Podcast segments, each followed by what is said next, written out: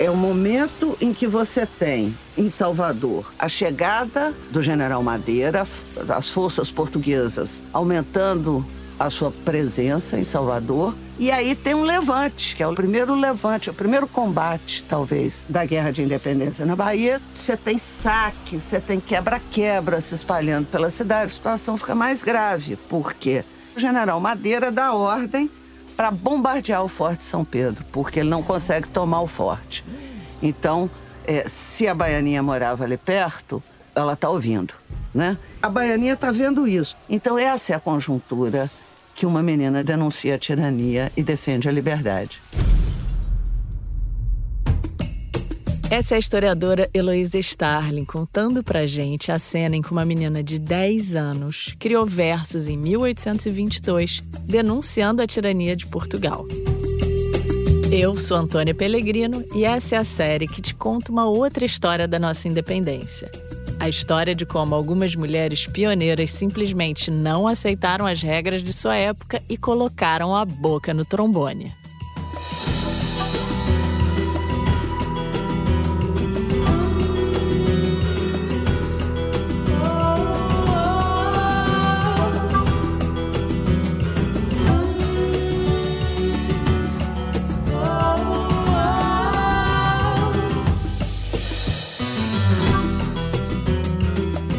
A escritora inglesa Virginia Woolf já dizia, aspas, eu ouso supor que Anônimo, que escreveu tantos poemas sem assiná-los, geralmente era uma mulher. Hoje a gente vai falar sobre uma mulher, uma menina poeta, cujos versos habitaram por muito tempo essa grande galeria de autoras anônimas. Uma jovem punida por sua ousadia, mas 200 anos depois, graças ao trabalho de outras mulheres, historiadoras obstinadas, seu nome veio à tona. Vamos contar pela primeira vez a história dessa brava poeta que meteu o bedelho na disputa política ao publicar o panfleto Lamentos de uma Baiana. É hora de chamar de volta ao coração, em alto e bom som, Urânia Vanério.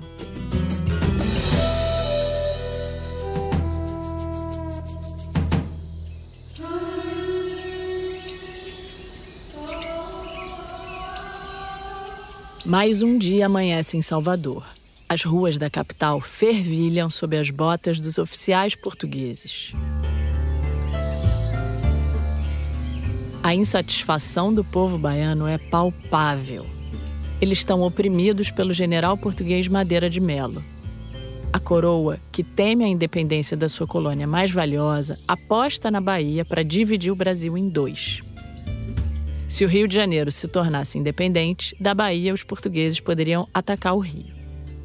Eram tempos de crise, de efervescência política, de construção do futuro. E o povo queria participar. E o período da independência foi um momento em que se construiu um grande debate público no Brasil. A política sai do palácio né, os grandes temas, e as pessoas comuns começam a conversar umas com as outras, igual nós estamos fazendo aqui, dizer, não, mas o que é independente, o que é isso, o que é aquilo, e aí elas sentem que elas podem opinar. E elas começam, então, a buscar um meio através do qual elas vão formar a sua opinião e tornar a sua opinião pública, né? E aí eles encontram uma forma de escrita fácil de fazer, barata. Você só precisa varar a madrugada e ter uma pena de ganso bem. Mas isso bem eu não entendi. Apontada. As pessoas iam fazendo a mão. Um essa é a Luísa contando pra gente sobre os panfletos, essa invenção fantástica que possibilitou o debate público há 200 anos atrás. Você pode, os panfletos podiam ser à mão, manuscritos, ou podem ser impressos, uhum. né? É, e aí você pega a cera de abelha e cola num lugar na cidade de muito movimento. Mas eles também podem ser lidos na, na saída da igreja, nos saraus, sabe? Uhum. Então você tem um, um jeito de divulgar ideias. Você lê o panfleto, eu estou escutando, eu sou contra, ou eu sou a favor, ou eu acho que não está bem explicado, então eu vou fazer o meu.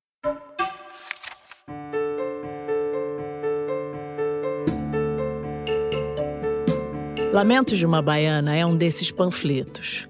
Foi escrito em fevereiro de 1822 em Salvador.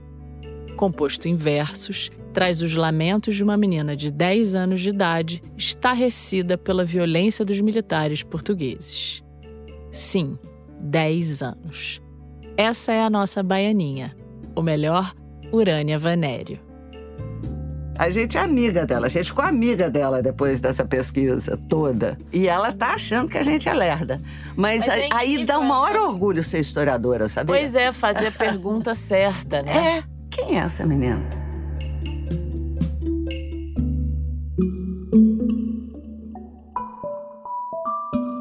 Antes que a gente responda quem é essa menina, é importante dizer que o panfleto da Urânia chegou a ser publicado no Rio de Janeiro no ano em que foi escrito, 1822.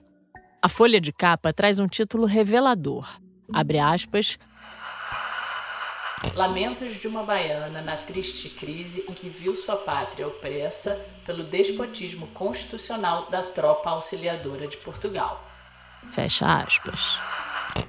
Uma nota junto aos versos conta que o texto foi escrito entre os dias 19 e 21 de fevereiro, data que coincide com os conflitos armados que explodiram em Salvador entre as tropas portuguesas e baianas, sobre os quais a Heloísa nos contou lá no início do episódio. O panfleto da dona Urânia Vanério, como tantos outros, foi feito em versos para ser lido em voz alta, e isso tinha uma boa razão de ser. Essa tem uma população, na sua maioria, analfabeta. E por isso que o gênero literário é importante. Então eles usam, ah, para fazer os panfletos, eles usam soluções é, literárias que são também muito legais para a gente entender como é que você acessa o conhecimento do, dos demais na sociedade. Era a primeira vez na nossa história em que as pessoas estavam experimentando parar pensar, interpretar a realidade à força de argumentos. Elas podiam até não saber, mas estavam vivendo em uma comunidade política. Então, os panfletos trazem isso, eles trazem um sonho, que é como é que eu vou dar concretude a uma ideia de Brasil. Eles mostram uma população inteiramente disposta a construir um projeto de país, o que talvez a gente também possa aprender com a independência. Nós precisamos de um grande debate público no Brasil hoje sobre o Brasil que nós queremos. Era isso que eles estavam fazendo.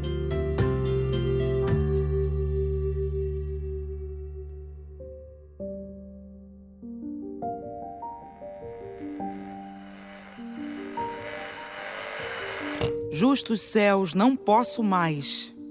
Que dirá a Europa inteira? Há de perder-se a Bahia para governar Madeira.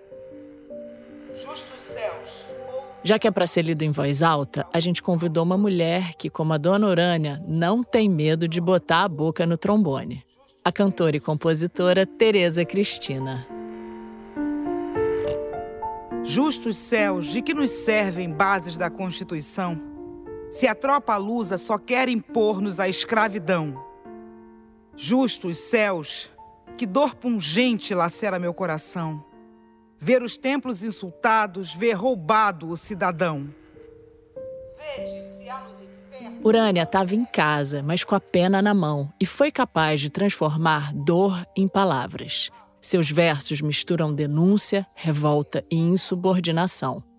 Ela chega a afirmar a possibilidade de não existir justiça no Brasil.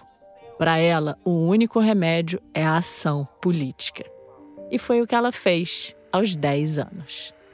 Justos céus, tal carnaval, fará época na história. Nela a tropa se cobriu de infâmia em vez de glória. Dos nossos males vos condoei. Se a tropa existe, não há mais lei.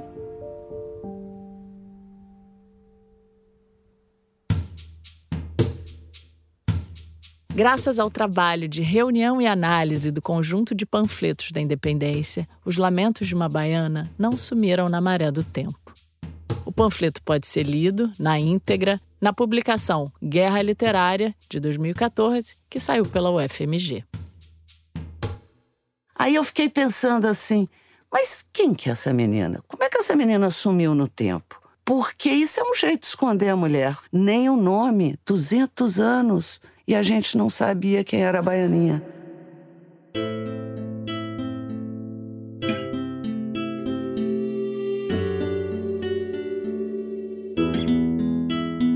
A Heloísa me disse numa das nossas conversas que em grego o verbo esquecer é ambíguo. A frase eu me esqueço também pode significar eu me escondo.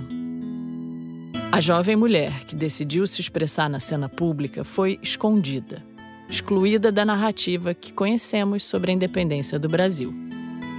Era punição até agora. A gente está em todos os lugares o tempo inteiro, o tempo todo. Né? As mulheres do passado, elas ocupavam as ruas o tempo inteiro. Só não contaram para as pessoas, né? só não deixaram contar essa história. Então, acho que agora você tem essa. O esquecimento e o anonimato da Urânia Vanério terminam aqui. O panfleto tem autora, que tem nome e sobrenome. E quem vai contar para a gente sobre essa descoberta é a historiadora, professora e pesquisadora Patrícia Valim, que você acabou de ouvir.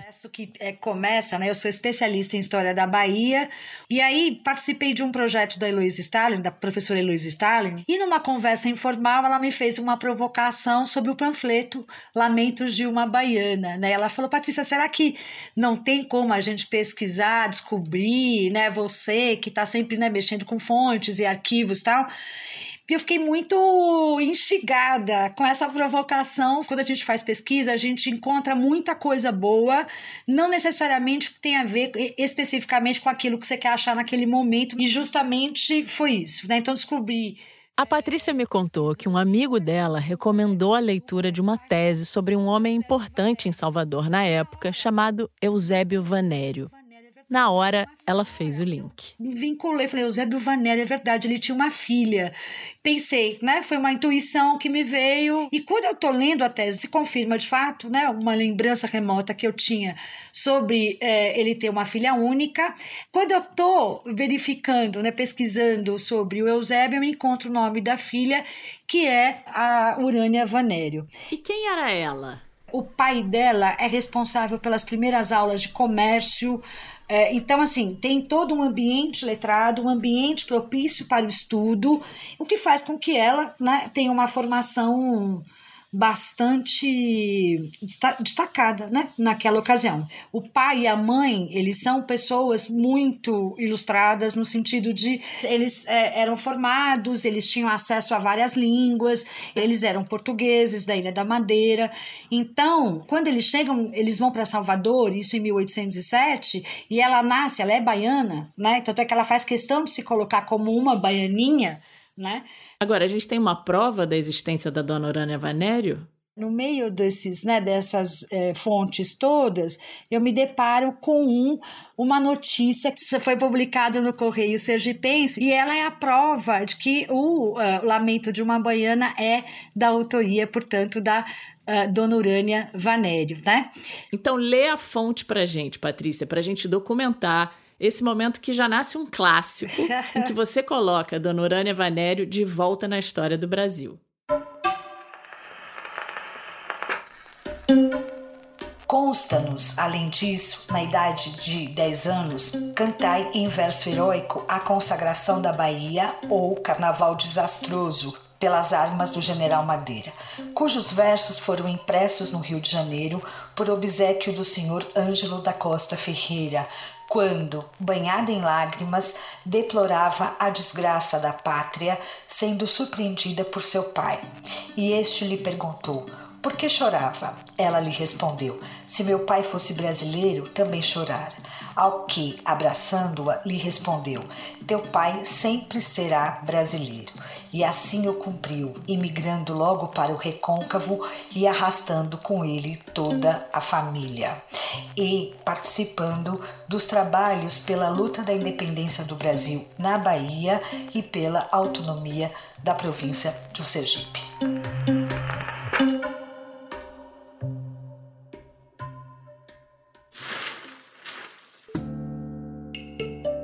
Por muitos anos, os versos da Urânia fizeram parte da monumental biblioteca de autoria anônima. Mas se ela não assinou seu panfleto, agora podemos fazer por ela. Agora, Patrícia, uma coisa que me intriga é o seguinte: como é que essa menina fez a opção de publicar o panfleto? Porque a gente sabe que uma coisa é escrever e outra coisa é publicar. Você tem aqui uma série de, de variáveis. A primeira delas, ela temia muito pela vida do próprio pai e da mãe, né? Então você tem um conflito em praça pública que foi muito acirrado a partir da morte brutal e violenta da Joana Angélica, né? E que ela, inclusive, lamenta no, no, no panfleto, ela toca em alguns pontos muito específicos, entre eles o absurdo que foi a violência que foi a morte contra a Joana Angélica. Heloísa, em 280 caracteres, quem foi Joana Angélica? É a abadesa de um convento de freiras em Salvador. Esse convento está posicionado no meio desses combates. As tropas portuguesas chegam até lá, querem entrar no convento, porque eles alegam que tem revoltosos escondidos lá no convento. E ela diz: não, isso aqui é um convento de freiras reclusas e aqui não vai entrar né? E fica na porta, ela é a abadesa do convento. E aí os portugueses não têm dúvida, ela é trespassada é, com baioneta, ela é morta. E aí eles passam por cima dela e invadem o convento. Ficou maior que 280 caracteres, mas deu para visualizar o nível da violência. Essas cenas da ocupação militar de Salvador pelos portugueses foram aterrorizantes e mexeram profundamente com a Urânia. Aí. Uma das hipóteses é que esse panfleto também tenha servido para ressaltar o patriotismo da sua família, para que ela não fosse atacada ou de alguma maneira sofresse né, algum tipo de, enfim, violência por eles serem, por, pelos pais serem portugueses. Urânia foi com a família para o recôncavo baiano, onde seu pai se juntou ao exército pacificador e militou pela separação de Portugal. Patrícia, depois da independência e de Salvador ter ficado livre, o que, que aconteceu com a nossa poeta política? Em 1825, ela solicita a permissão para fundar, ela mesma, Dona Urânia, uma casa de ensino para as meninas, né? Você tem alguma informação do, do que, que era o tipo de escola que ela queria fazer? Era uma escola para meninas? O que a dona Urânia pede, quando a gente fala ensino mútuo para meninas, né, para moças, significava que elas aprenderiam, então, as qualidades lá, os domínios que se espera, né? Para ser uma boa dona de casa, mas também matemática, aritmética, né, idioma, francês, piano, desenho. Quer dizer, havia uma preocupação dela na formação de outras mulheres, né, de outras moças. Olha que incrível, incrível. totalmente revolucionário, né? ela é muito vanguarda, né? Faz todo sentido, né? E no ano seguinte, então, 1826, a gente tem uma notícia que sai quando ela publica uma novela americana intitulada Triunfo do Patriotismo que foi traduzida das obras da Florin, que foi oferecida por ela e é divulgada e vendida a 200 reais nas lojas do Rio de Janeiro, da Bahia. Ou seja, isso Mas, é muito... Peraí, que isso é muito importante. É. Porque até aqui... Eu sempre achei que a primeira mulher a fazer uma tradução no Brasil tinha sido Nízia Floresta. Isso. E você está dizendo que não. Você está dizendo que foi a Baianinha antes de Nízia a Nízia Floresta sempre é muito, e com toda razão, ela tem um papel importantíssimo. Mas gostaria de chamar a atenção para essa publicação que data de 1826, né? Quase uma década antes, né? E ela é muito jovem, porque ela nasce, ela é muito jovem. Ela faz isso tudo muito jovem. Então, você já contou que ela fez o panfleto, depois quis fazer essa escola de mulheres, fez a primeira tradução mas ela se casou, ela, como é que foi a vida dela? Assim, ela teve filhos? O que se sabe é que ela se casa com o Felisberto Gomes de Argolo Ferrão, que é era um moço de uma das principais famílias, né, da Bahia na época. E aí ela teve 13 filhos, Antônia. Ela, Senhora. na 13 terceira gestação, ela começou a ter complicação e quando, uh, por ocasião do 13 terceiro parto, foi um parto muito difícil, ela teve uma febre e veio a falecer, então, aos 38 anos de idade, em 1849. Até hoje, o seu corpo está é, tá enterrado na igreja da Santa Casa da Misericórdia, lá em Salvador. Fica ali no Pelourinho, onde é a Praça da Sé, caminho do Pelourinho.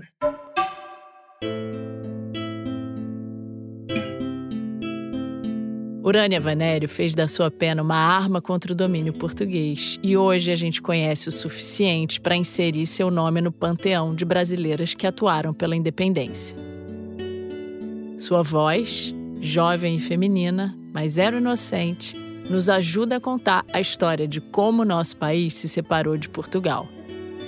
Seu resgate é motivo de celebração, mas é também um alerta. A gente precisa dar mais atenção a como contamos a história com H maiúsculo. Desmerecer uma jovem mulher cheia de ideias políticas é fácil, tão fácil que quase fizemos isso com Urânia Vanério.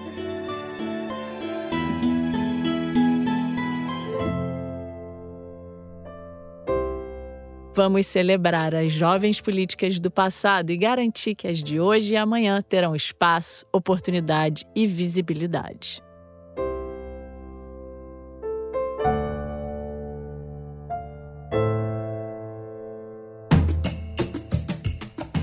Semana que vem você vai ouvir o quinto episódio do podcast Mulheres na Independência. Quando a gente vai chamar de volta ao coração a moça cadete do Batalhão dos Periquitos, a cavaleira da Ordem Imperial do Cruzeiro, a combatente pela independência Maria Quitéria de Jesus. Não perde não que tá bonito.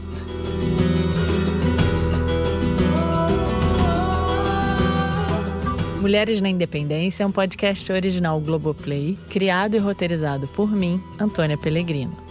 A produção é da Pipoca Sound. A pesquisa é da Heloísa Starling com o projeto República. A assistente de desenvolvimento é a Virginia Starling e a revisão é do Pedro Spreger. A coordenação de produção é da Dani Guimarães, a música original e o desenho de som são do Luiz Rodrigues e do João Jabassi. A edição é do João Paulo Lacerda a mixagem e a finalização são da Pipoca Sound. As transcrições são da Elisa Guimarães. Esse episódio teve a participação de Patrícia Valim.